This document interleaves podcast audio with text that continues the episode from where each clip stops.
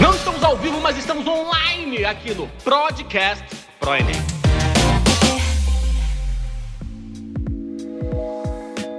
Olá, meu povo, tudo bem? Eu sou a Caroline Azevedo, sou professora de Química aqui do ProEnem e estamos juntos em mais um podcast. Hoje, para conversar sobre a evolução da ciência, um pouquinho de como tudo começou. E eu chamo um amigo e professor especial de física para estar nessa nossa conversa, meu amigo Rifa, excelente professor e ótimo cervejeiro. E aí, galera, tudo bem? Salve, salve família.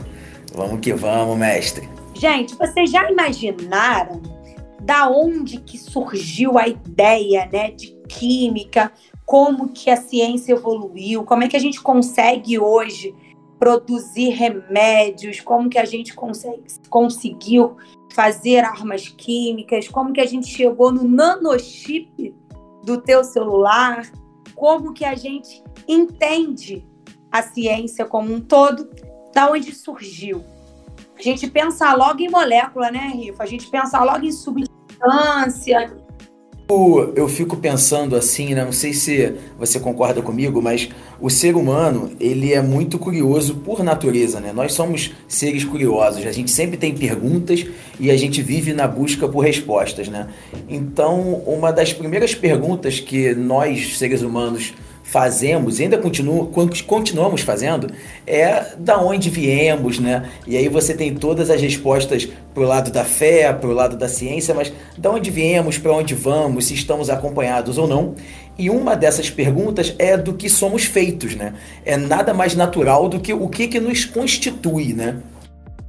É, a gente pensa, né, que nós somos feitos de água, a gente sabe que a gente tem é, mais na, na, no campo do macro, o nosso corpo humano é muito feito de água, é, de carbono, que isso é o que a gente conversa muito dentro da, da disciplina de Química 2, que tudo tem carbono, que tudo vem é, de uma origem de alguma coisa muito pequenininha, e essa coisa muito pequenininha é chamada de átomo, né, Rifa?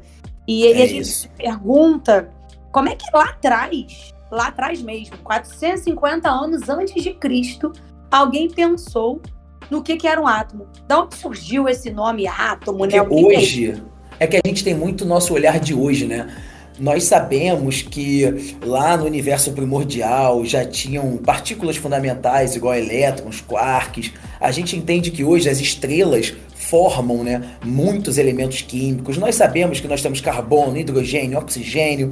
A gente entende a constituição da natureza do planeta, mas é muito incrível a gente pensar que no período pré-socrático, antes de 400 anos antes de Cristo, alguém já tinha levantado essa bola, né? Isso é, tipo, impressionante, porque não tinha, entendeu? Porque, assim, a, a, o que eu fico mais, assim, impressionado é que não tinha, tipo, microscópio, não tinha, assim, sabe? É, era água, fogo, fogo terra, era um negócio meio avatar, né? E como que filósofos, né, que eram os grandes intelectuais da Grécia Antiga, como que eles tiveram essa ideia, poxa, do que, que a gente é formado, né? Impressionante tinha nenhuma divisão né, de ciência, não se sabia ainda o que era ciência, estava lá mais na história da alquimia, da bruxaria, uma história meio doida, não tinha laboratório, não tinha como você examinar nada. Sabia você fala de ciência como método científico, isso é muito tipo Bacon, né? Isso é, a gente está falando do século XVII. É, até antes de Newton, ou até mesmo Newton, talvez tenha sido a fronteira ali, você não tinha um, um, um cientificismo, um cientificismo né, nas nossas produções acadêmicas, intelectuais. Não tinha. Era algo mais é, empírico ali, né, talvez. É, tudo se imaginava, né, aquela época que vinha da junção de ar, terra, fogo e água, como você falou. Tu imagina, Imagina que eu junto água e terra e formo uma garrafinha. Será que eles pensavam Sei assim? que água e sal faz biscoito. Água e sal faz biscoito. Né, aqui, biscoito, água e sal. Não sei como o biscoito é feito de água e sal. Pegar água e sal misturado é biscoito. Tem uma farinha ali no meio, hein? Tem uma farinha ali no meio. Tem que ter, né? E aí, mestre, você estava falando de 460, 450 antes de Cristo. Tiveram dois, é... na verdade, o que se entende, né? Não sei se você vai concordar comigo, é que você teve uma pessoa, um filósofo, o Leucipo, né? Se eu não estiver enganado, ele foi o primeiro cara que propôs o seguinte: pô, se a gente pegar esse grão de areia e dividir ao meio, a gente vai ter um pequeno pedaço de grão de areia. E se eu dividir ao meio, dividir ao meio, dividir ao meio, vai, a gente vai chegar na menor parte possível, que é o que constitui tudo que existe. Ele foi o primeiro ser humano, isso a gente fala aí de quase 500 antes de Cristo, o Leucipo foi o primeiro ser humano a propor a ideia de que nós somos formados por elementos que não têm divisões, Sim. né? E aí junto com ele, não é à toa que os livros de química é, começa com uma historinha sobre Leucipo e Demócrito. Tem até uma foto. Quem quiser pode olhar lá no livro de química. Eram dois Demócrito filósofos. foi aluno dele, né? Demócrito, Demócrito foi, foi, aluno dele. dele. E olha que... Ah, fala, fala, pode falar. E olha que curiosidade. É, Demócrito é muito falado dentro da própria filosofia. É, no Enem, é, no Enem, é, acho que é Enem 2016, 2017, não me lembro. Ele caiu na prova de ciências humanas na parte de filosofia e falando de átomo. Quem sabia tudo de química acertava aquela questão de filosofia. É, porque de fato ele não era um cientista, né? Ele era um filósofo, né? É porque na época não tinha isso, né? Você não tinha um químico, um físico, você tinha Sim. intelectuais. Pronto. Sim. Intelectual que ia pensar sobre os problemas da época. Inclusive, eu queria até fazer um comentário. O, o Leucipo e o seu discípulo, Demócrito, eles eram da região de Mileto, né? Onde a galera da matemática vai ter o famoso Tales de Mileto, é, um dos grandes intelectuais da matemática. Então tinha alguma coisa ali na cidade de Mileto. A água de Mileto devia ser uma água diferenciada, mestre, porque surgiram grandes intelectuais em Mileto. Mileto hoje é uma cidade da Turquia, né? Ela é banhada pelo mar Mediterrâneo, ali quase que fronteira com, com o Mar Negro, mas na época ela pertencia ao grande império da Grécia Antiga, né? Hoje, cidade da, da Turquia. E que curioso, que curioso, né? Que Tales de Mileto foi um dos primeiros cientistas também dentro da matemática. E você falou de água, me veio logo à cabeça que na química a gente tem vários tipos de água. Olha como é que a gente conversa sobre diversas coisas, né? E, e galera que procura isso, existe água deionizada, água dura. Você falou de água de Mileto. Então a água de Mileto, ela já foi, existem em alguns, em alguns lugares lá por é, Mileto que esse se chama mesmo Águas de Mileto. Foi uma brincadeira, mas. Nossa, não sabia, então, não. É, é como então tem, Rio, então tem alguma coisa na água lá, né? A água lá é, é diferente. Alguma coisa então. lá. É, a gente, aqui no Rio, ah. no, no, Brasil, a gente chama também águas de Lindóia. Dizem que é a água mais tem, pura que é, tem, é, São Paulo. Para lá também tem alguma história aí com essa água. Mas, ô Rifa, o mais engraçado é que, é que mesmo que eles tenham chegado ao que a gente sabe hoje, que é, é, o que a gente estuda hoje, que é o átomo, eles não conseguiram comprovar, né? Eles não, não tiveram experimentos. É, naquela época nem se existia isso ainda. Eles Era um pensamento. É, ficou na ideia, ficou na, nas ideias, ficou na teoria. A gente está falando de 400, 500, vamos botar 500, 500 antes de Cristo. Sim. Tudo que esse assunto foi voltar a ser discutido, mas com um rigor científico. Um pouquinho é. depois, né? Bem depois, né? Lá em 1808, um cara chamado Dalton 1808. Um cara chamado Dalton. Nessa época aí, a gente estava falando de termodinâmica, máquinas térmicas, revolução industrial na, na Inglaterra. Estava surgindo um cara chamado James Prescott Joule, estava surgindo Clausius Thomson, e aí proposições da termodinâmica. Foi uma época de grande ciência. O mais legal da gente pensar nessa história é que naquela época, lá em 1808, não existia ciência física, ciência química, era tudo uma ciência. Estava evoluindo, a ciência estava evoluindo. Sim, sim. É quase igual o Enem hoje, né? Ciência da natureza. Isso, é ciência. É. Né? Até porque eu posso estar enganado nisso, mas a palavra química ainda. A química não era uma profissão ainda, né? Isso veio pós Marie Curie, não sei. Talvez segunda metade do século XIX, ou eu tô, tô enganado? Eu não tenho certeza. Não, você tá certo. A Marie Curie, ela nem era química. Olha que coisa. Isso, fala dela, né? Ela ganhou o Nobel era... pela química, né? Mas é, ela, era, ela ganhou Nobel pela Química e pela Física, né? Ela ganhou Nobel pela Química e pela Física, a gente já vai falar dela, né? Porque tem uns. um experimento que contaremos aqui, que tem muita, muito hum, tempo de Marie Curie. Sabia.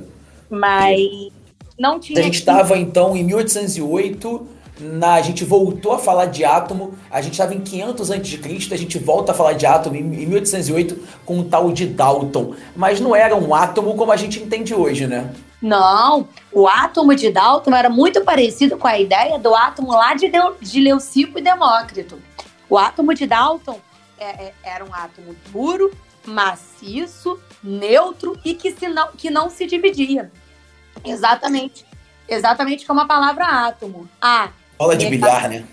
Átomo de. A negação tomo partes. Só que Dalton fez lá seu experimento e chegou à conclusão de que a gente tinha, assim, tudo, em tudo, uma menor parte da matéria, que ela era dura, maciça, indivisível e neutra. E aí ele criou um exemplo. Ele gostava muito de sinuca, sabe, Rifa? Ele jogava sinuca pra caramba. E aí ele falou que o átomo segundo a sua teoria, era um átomo como se fosse uma bola de bilhar, uma bola de sinuca. Isso daí, isso daí. O modelo da bola de bilhar, como ficou conhecido, né? O modelo da bola de bilhar. E é... tem uma, hum. uma, curiosidade sobre Dalton. É, o Dalton foi também o cientista que estudou o daltonismo. Ele, como Eu agora, ele era daltônico. É, é ele era daltônico, ele gostava muito de sinuca. E aí ele tinha ali, quando ele ia jogar, ele precisava acertar a bola vermelha, mas ele falava que a bola vermelha era a bola, a bola azul, a bola azul era a bola vermelha. Ele era daltônico e ficou o nome de daltonismo em homenagem ao Dalton. Isso daí. Depois de Dalton, né, a gente está falando que assim, a ciência ela. Você não tem um cientista ou um grupo estudando uma coisa só, né? Que a gente estava discutindo. Na época você tem todo um trabalho de ciência voltado para termodinâmica, para refrigeradores, para máquinas térmicas. Né? As pessoas morriam porque comiam carne podre. Você não tinha como conservar o seu alimento na sua casa. Então você conseguir desenvolver uma tecnologia que pudesse refrigerar e conservar o seu alimento mudou muito a qualidade de vida das pessoas. Você tem diversos avanços científicos na época. E nisso você vai, quando você avança a ciência, você vai descobrindo mais coisas e tem vários pesquisadores que trabalham em áreas diferentes. Então a gente vai avançando, né? Esse modelo de Dalton caiu alguns anos depois, né? Bastante tempo depois. É, se eu não me engano, já no final do século XIX, né? Tipo, por volta de 1890, né? Que aí quase, sei lá, 90 anos depois, que é, um, um dos pesquisadores chamado Thomson, ele veio com uma ideia mais sofisticada de átomo. Ele veio falar que o átomo não era uma, uma bola neutra, é, um, um, homogênea, né? Mas sim essa bola tinha massas negativas, né? É, esse Thomson ele descobriu essas massas negativas porque ele fez um experimento que ficou muito famoso, que é o do tubo dos raios catódicos, né? Você coloca um anodo e um catodo, uma diferença de potência. Então a gente está falando de eletricidade, porque aí, aí é que eu gosto de, de falar disso. A gente fala de evolução atômica e a gente não pensa na, na tecnologia, né? Quando a gente está em 1808, a gente está em refrigeradores. Quando a gente vai para 1860, a gente está em eletricidade. Não se sabia o que, que era elétrons e prótons, mas se sabia que existia eletricidade. Em, 1860, em 1864, você tem as quatro leis do eletromagnetismo de Maxwell estabelecidas. A gente entendia o fenômeno de Oysterred, Lenz, a gente entendia o eletromagnetismo, ou pelo menos a sua base, sem saber que existia elétrons tenta colocar isso na tua cabeça, como que você aprende hoje e como que foi entendido na história. E aí, depois disso, você pôde ter catodo e anodo, você tinha eletricidade. Então, 30 anos depois disso, o Thomson, ele fez um experimento que ele submeteu um gás a uma grande diferença de potencial, ionizando esse gás. O que, que isso significa? Ele percebeu que uma certa massa estava sendo atraída pela parte positiva, né? E ele chamou essa massa, era uma massa negativa, tinha alguma coisa ali negativa, e aí que ele veio com essa ideia de átomo ter é, quase que o um modelo de Dalton, de bolinha, mas com umas massinhas negativas ao redor. Então ele tinha que ter um núcleo. Ele tinha que ter. Não era núcleo, né? É errado falar núcleo. Mas é, esse modelo que, que ele deu de massas negativas ficou chamado como pudim de passas, não foi? Em inglês tem outro nome até, que eu esqueci, mas é, é a tradução seria pudim de passa, não é isso? Sim, e, e que doido, né? Você tava, enquanto você estava falando, eu estava pensando você estava evoluindo as coisas, você estava evoluindo as substâncias, você estava evoluindo a ciência, mas você não sabia o, o que, que, tinha ali por trás dela. É muito doido e muito legal. Porque você está dizendo que você tá. que você tem eletricidade, sem olha a palavra, né? Eletricidade, óbvio que veio depois, essa palavra por conta do elétron e tudo mais. Mas que louco você saber que você colocou um gás, ele foi atraído e, e, e Thomson ficou brincando, né? Eu até estava estudando para o nosso, nosso podcast. É, ele ficou brincando com ímãs, né? Com imã. Sim, porque já tinha. Então, o magnetismo já era algo que estava sendo estudado na época, né? O Einstein, no, no século XX, ali final, é, 1902, ali 1900 a tese de doutorado do Einstein foi em eletrodinâmica quântica. É, não é quântica, né? Porque na época não tinha essa palavra, mas era isso que a gente entende hoje, né? Era na, em circuitos, pô. A tecnologia de ponta da época. Você, em 1905, você passou a ter em Campos dos Goitacazes, no Rio, a primeira hidrelétrica no Rio de Janeiro. A gente começou a ter iluminação pública. É muito importante, né? Você ver como é que a vida mudou depois de uma iluminação e é, at através de eletricidade, não de óleo, né? Sim, e, e, e, a, e a eletricidade e a luz pública são elétrons, né? A corrente elétrica que está passando ali. E aí, o que, que acontece? Essa massa de elétrons, inclusive o Thomson ganhou Nobel, depois, se eu não me engano, em 1904 ganhou. 1906, não lembro. O Thomson ganhou Nobel pelo experimento de tubo de raios catódicos e a descoberta dessas massas negativas, que Rutherford já estava estudando né? O Rutherford foi da mesma época, 1897, 1900. O Rutherford estava estudando isso. E aí, o que ele, ele. É, o Rutherford também ganhou Nobel pelo decaimento, né? Beta e tal. É, e, o, se eu não me engano, o Rutherford já estava estudando essas massas negativas. E eu acho que foi o Rutherford que colocou o nome de elétron. Isso eu posso estar enganado, mas se eu não me engano, a descoberta das massas negativas como experimento público na sociedade científica foi do Thomson, mas o Rutherford que, que já estava estudando isso. Eu acho que o Rutherford nomeou, mas eu não tenho tanta certeza disso. É, é e o legal, só dica, né, que o nome desse, desse lugar aí que o Rifa disse, que ele colocou, colocou catodo, é, raio, o nome é raios catódico, mas você tem o catodo, o anodo, que a gente vê em pilhas também, por exemplo. É, o nome da, da, da ampola é ampola de Crookes que já caiu no Enem também, que já caiu ah, nos vestibulares. Ampola de hum. se aparecesse o nome aí, você já sabe que foi é, é, Thomson e que ele descobriu o elétron. O nome pode não ter sido dado por ele. É, né? mas ele que descobriu. É. Mas foi ele que descobriu. E, poxa, naquela época, né? Tá tudo maluco. ficou remetido é, ao... Mas eu acho que quem descobriu a relação carga-massa, massa do elétron, carga-relação, a divisão carga-massa, eu acho que foi o Rutherford. Depois o Millikan fez esse trabalho também, mas esses cálculos de. Inclusive, já, já que eu estou falando de Rutherford, Rutherford foi, na, foi junto com o Thomson ali, né? O Thomson propôs esse modelo chamado de pudim de passa. O Rutherford, ele muda bastante, eu acho, né? O Rutherford ele traz uma ideia de modelo planetário, né? Por quê? Porque na época, com o Rutherford, já se é, ali, né, em 1900, você já tinha descoberta do próton, né? Repara, a gente está falando que em 1900 a gente tinha descoberto o próton e o Rutherford trouxe no seu modelo a inovação e a parte de modelo planetário e ele trouxe o elétron, né, para o seu modelo. É, o nêutron, a gente nem tocou no nome nêutron, né? O nêutron foi depois da Primeira Guerra Mundial. O nêutron é 1932. É muito depois, muito depois. No modelo de Rutherford, o modelo de Rutherford era um, um núcleo positivo, elétrons como se fossem planetas dando a volta, não é isso? Modelo planetário de Rutherford. Sim, a gente chama de planetas de sistema solar. Sistema solar. Sistema solar. Não sabia. É, só pra gente, só pra gente é, deixar claro uma coisa, né, Rifa? Que o Rutherford não anulou o que Thomson tinha dito e nem que upgrade, Thomson, upgrade. É, nem que o Thomson anulou o que Dalton tinha dito. A evolução da ciência estava acontecendo. Por isso que a gente chama esse conteúdo dentro da química de evolução dos modelos atômicos. Foi muito importante lá atrás o Dalton pensar o que ele pensou, o Thomson descobriu o elétron.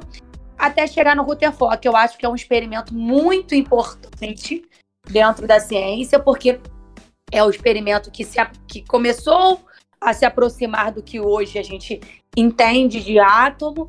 É, ele, engraçado, né, Rico? A gente está aqui conversando que não tem muita divisão e etc. entre a ciência. O Rutherford ele usou um experimento com folhas de ouro. Ele pegou lá as folhinhas, uma folhinha de ouro e começou ele é a jogar. famosíssimo de Rutherford, do espalhamento. Sim, famoso. E aí ele física pura também, né? Ah. Ele começou a jogar é, partículas alfas que não se sabia ainda, né? Que era uma partícula alfa, mas se sabia que o chumbo ele emitia as carga, ele emitia carga positiva, ele emitia é, raios positivos que a gente hoje sabe que é denominado de partícula alfa, vem lá da história da Marie Curie, da radioatividade. Isso. E a partícula é. beta de Rutherford também no decaimento virou o elétron, né? Ele descobriu, ele nomeou assim, né? Ou então, de qualquer maneira, isso acabou que se descobriu que eram, na verdade, eram elétrons, né? Sim. E aí ele, ele descobriu também nesse meio termo, nesse, meio, nesse experimento, que existiam espaços vazios.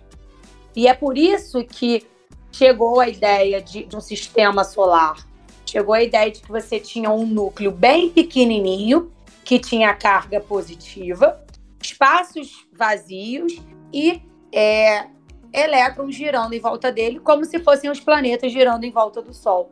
É por isso que a gente chamou de sistema solar. E né, você estava falando aí do nêutron, que foi, nêutron foi um outro cara, né? Foi um cara chamado James Chandlewick que chegou à ideia de nêutron. E depois a gente continuou, né? A gente tem o César Lattes aí com a descoberta dos meson pi. Existem várias partículas. Hoje, é, enfim, a gente entende que existem quarks que formam os prótons, formam os nêutrons. A gente tem hoje em dia o nosso conhecimento é muito mais sofisticado, né? E provavelmente se houver um podcast em 2230, vai falar que a gente está rudimentar e assim vai, né? Mas depois de Rutherford, o seu aluno, imediatamente o Bohr, né, ele veio para sanar um problema que o modelo de Rutherford trouxe, que é o problema do colapso do átomo, né?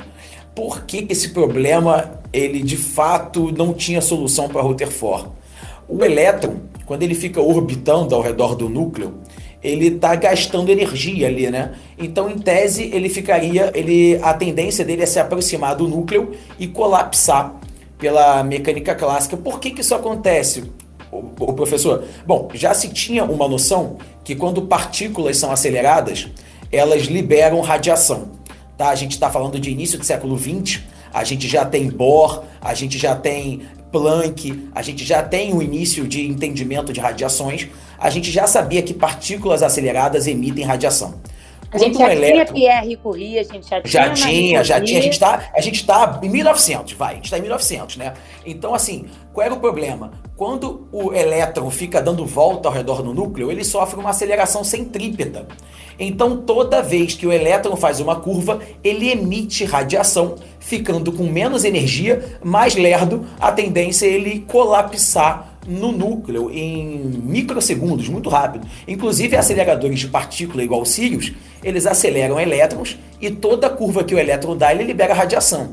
Tá? Isso é largamente conhecido. E aí o Bohr veio para sanar esse problema, né? Ele, ele veio para. O Bohr foi o cara que dá dor de cabeça para os alunos de química, eu acho, que vem com essa ideia de números quânticos, níveis quânticos, né? Que isso no primeiro. Eu, eu aprendi isso no primeiro ano do ensino médio. Nossa, muito difícil de decorar aquilo ali e tal. Mas basicamente o que, que Bohr disse é cada camada, os elétrons, eles não ficam, não é uma, um movimento contínuo, os elétrons têm camadas definidas onde eles ficam orbitando e cada camada tem uma energia bem definida, né? Ele veio para trazer esses postulados aí. Sim, e é legal, assim, quando a gente começa a falar sobre isso no, no ensino fundamental 2, que é o nono ano, muita gente vê isso no primeiro ano do ensino médio. Eu só vi isso no primeiro, gente... tu fala isso no fundamental? Tá fundamental 9. A gente, não, não, a gente dá uma ideia do que, que é o átomo e a gente acaba dizendo é, que ele é dividido em sete níveis, né? Que a gente. Ah, tá. É, as camadas, tá? As camadas. E que uma coisa, uma, uma, curiosidade. Por que, que vocês chamam as camadas de K, L, M? Na física a gente chama de camada 1, 2, 3. Por que não, K? Não, Por que começa com K? É a mesma coisa, só para complicar. esse negócio de nomenclatura em química inventa uma moda. A gente chama de um, a gente fala, ah, qual é a energia do elétron na primeira camada no átomo de hidrogênio? Menos 13,6 elétrons volts. É camada 1, camada 2. Que negócio é esse de camada K? É, não, na verdade, para química, a gente também chama de 1, 2, 3, 4, 5, 6, 7. Não 7. Mas a gente chama de número, quando a gente fala em número, a gente fala de nível. Quando a gente fala de camada, a gente fala KLMNOPQ. E mas nada pode ser A, B, C, D. Poderia, é... mas era muito mais fácil, é, também acho. Mas é a mesma coisa. E uma curiosidade que falam aí, né? Agora é fofoca, momento fofoca. A gente está falando que o Bohr, ele era aluno de Rutherford, ele continuou é, o experimento, a ideia de um átomo, ele, ele chegou, na verdade, em como que aquele negócio funcionava. Ele ajustou, ele refinou o trabalho do Rutherford. É, ele deixou gourmet, né? Ele deixou é, deixou Melhorou ali uns, as lacunas clássicas que tinham ali. Ele é. já trouxe a ideia do quantum de energia do Planck. Tinha uma galera boa nessa época, né? Os alemães aí estavam bombando nessa época, né? Sim. O Bohr ficou, ganhou ali, né, uma ideia de que é, os níveis eles eram organizados como níveis de energia, né? Que a camada K, ou o nível 1, era menos energético do que o último que era a camada Q. Enfim, ele trouxe um refinamento para o modelo atômico. E ainda roubou a mulher de Rutherford, tá? Ah, é? Caraca, aí. Ratazana quântica. É, roubou a mulher era... do professor? Caraca, meu irmão. Roubou a mulher do professor. Só, só, só o famoso aluno que supera o mestre. É, mas ah. é só, só uma fofoca, fofoca científica. Caraca, eu não sabia disso não. Isso vai pro meu livro Física do Bar. Física do Boteco. Isso aí. Nossa, a gente tem tanta fofoca, né, desse, desse povo Caraca. aí. Caraca. E. Mas aí, Rifa, o que que aconteceu ah. assim? O, o, o Bohr foi lá e a gente descobriu, né, que eles eram níveis energéticos. Só que veio um negócio para complicar mais ainda a cabeça. Para complicar, não, né? Para explicar. Quando você abre o seu coração e sua cabeça para a ciência e vai entender, né, como funciona um átomo, e quando você não tem cobrança sobre aquilo, se torna lindo. Eu acho isso tudo muito lindo. É, chegaram aqueles famosos SPDF, que eram os souvenirs. Ah, o tal do Linus Pauling, um dos pais da mecânica quântica também. Linus Pauling. É. Esse cara aí. Ele descobriu. Tá, a gente estava conversando, né? Foi ele junto com Summerfield que é, esses níveis energéticos, os elétrons, eles não ficavam jogados ali dentro, né? Eles ficavam ali organizados em algum lugar. Não que eles, não que eles tivessem a maior organização do mundo, não é isso.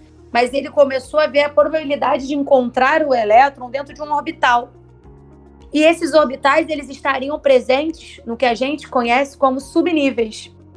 E aí se criou, né? O subnível S, o subnível P, o subnível D, o F que variam de acordo com sua energia e com a quantidade de elétrons que cabem em cada subnível, que estão ali, que provavelmente podem ser encontrados dentro daquele orbital que está presente no S, que está presente no P, no D e no F.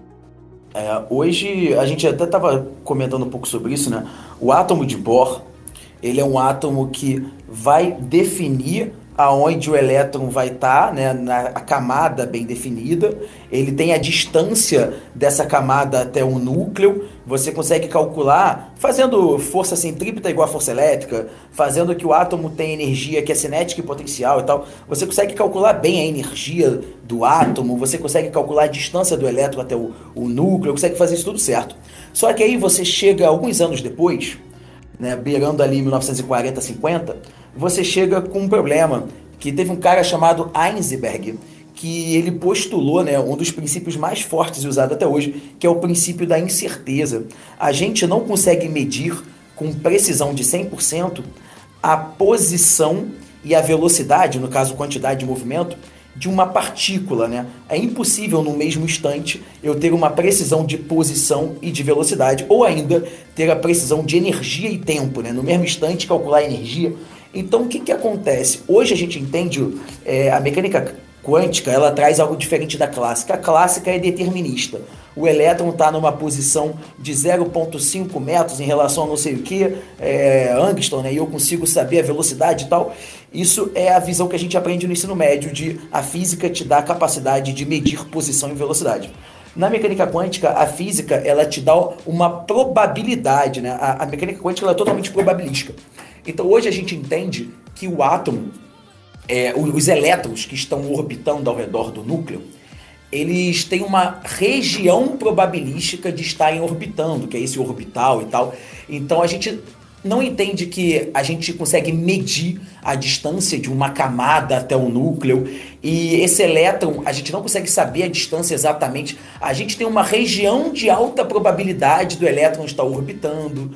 Né? São coisas, são nuvens probabilísticas. É uma outra situação, né, menos determinista do que o Bohr, que é o átomo como a gente entende hoje, né? Um pouquinho diferente. Sim, e, e isso não anula também que daqui a algum tempo daqui a alguns anos a ciência tenha avançado tanto que a gente consiga, por exemplo, ver uma foto ou um vídeo de um, de um átomo, de um é. elétron. Importante né? que hoje a gente trabalha com modelo atômico, né? A palavra modelo, às vezes a gente esquece. Ah, vai falar do átomo. Não, são modelos. Modelo é aquilo que a gente não vê diretamente, mas através de informações a gente consegue é, ter uma noção de como é. É um modelo, de fato. A gente ainda não viu um, um, um átomo, né? A gente não tem ainda como ter um um, a gente não tem resolução de Angston ainda, né? A gente está em dezenas de micrometros né, na nossa escala. Então é tudo modelo, né, mestre? Hoje a gente trabalha com modelo. É como se eu tivesse uma caixa preta e eu pudesse sacudir. Olha, isso aqui é leve, ah, parece de metal.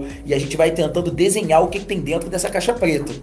Com certeza, mas assim, só com esses modelos a gente já tem um monte de evolução, um monte de coisa legal que a gente consegue é, registrar em cima do, de, de, de, átomos, de elétrons, enfim. E na ciência, tanto na química quanto na física, a gente tenta trazer o mais próximo é possível para o nosso dia a dia, para tentar explicar, né, Rifa? Quando a gente vai lá falar para o nosso aluno que o elétron ele não tem uma direção certa ou que ele não tem o caminho correto, a gente pode dizer que ele ele tem um spin mais meio um spin menos meio, que a gente está dizendo a ele que ele pode girar de formas diferentes. Interessante, a gente hoje entende que existem várias partículas com vários spins. Tem partícula que tem spin menos 3 meios, mais 5, spins inteiros, spin 0, spin 1. A gente divide partículas assim, né? É, existem partículas de spin inteiros, é, naturais, né? 1, 2, 3, e spin de várias possibilidades diferentes, né? Por isso a gente aprende gente... só o menos meio mais meio, né? Mas tem outras é. possibilidades. E é por isso que a gente está aí, lutando a favor da ciência, acreditando que ela pode evoluir, acreditando que ela é, traz coisas boas para a nossa sociedade. E os cientistas foram muito importantes. Quando a gente conta a história da evolução atômica, é o momento dentro da química que a gente dá importância é, para a história da química, né? É um dos momentos dentro da química que a gente dá importância para a história da química. Sim. É como Tem... se fosse na física o que a gente faz com gravitação. Na aula de gravitação, o professor vai trazer um pouco da história, vai trazer Ptolomeu, Copérnico. É o que vocês na química fazem quando a aula é de modelo atômico, né? Fazem um tratado histórico ali. É, porque geralmente quando a gente vai falar de química, física, matemática, a gente acaba, né, falando do conteúdo e esquecendo é, um pouquinho da história dele, de quem trouxe, de quem evoluiu, enfim. Isso é para você ver, vocês verem é, o quanto é importante acreditar na ciência e o quanto é importante na sua vida, né, Rifa? Certeza absoluta. E uh, o mais bacana da ciência é que ela não acredita em algo e segue naquilo até o fim.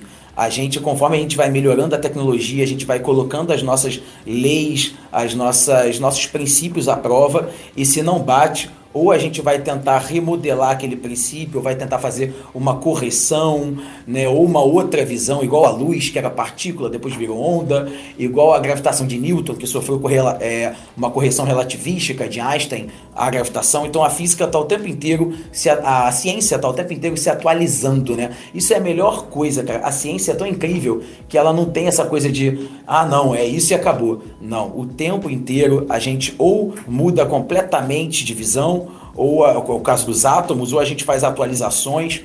Isso é que é o mais bacana. E, e com certeza, é, lá atrás, quando as teorias surgiram, é, elas ficavam no campo das teorias justamente porque não tinha como provar, não tinha como fazer experimento, não tinha como é, medir, por exemplo. Hoje, antes de qualquer coisa dentro da ciência ser é, postulada, escrita, divulgada, aquilo ali já passou por vários processos, por vários experimentos, por várias tentativas de acertos, né, Riff? Então, Análise de pares também, né? Os pares analisam os trabalhos para poder ver se vai validar ou não vai validar. Exatamente. É uma coisa muito confiável, né, Riff? Vamos, vamos, vamos é, confiar que a ciência é confiável porque ela é. Isso. Gente, um beijo. Agradeço. prazer inenarrável essa conversa. Espero que a rapaziada curta aí. Foi uma conversa, foi um, um, uma, um momento da gente juntar a química com a física e entender que não.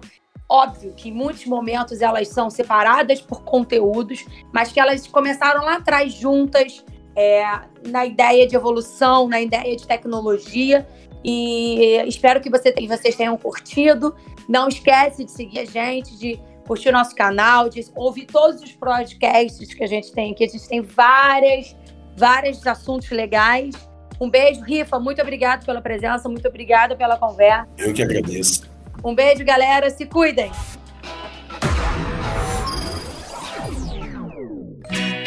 Continue conosco, acesse nossas redes. ProEnem, sempre com você.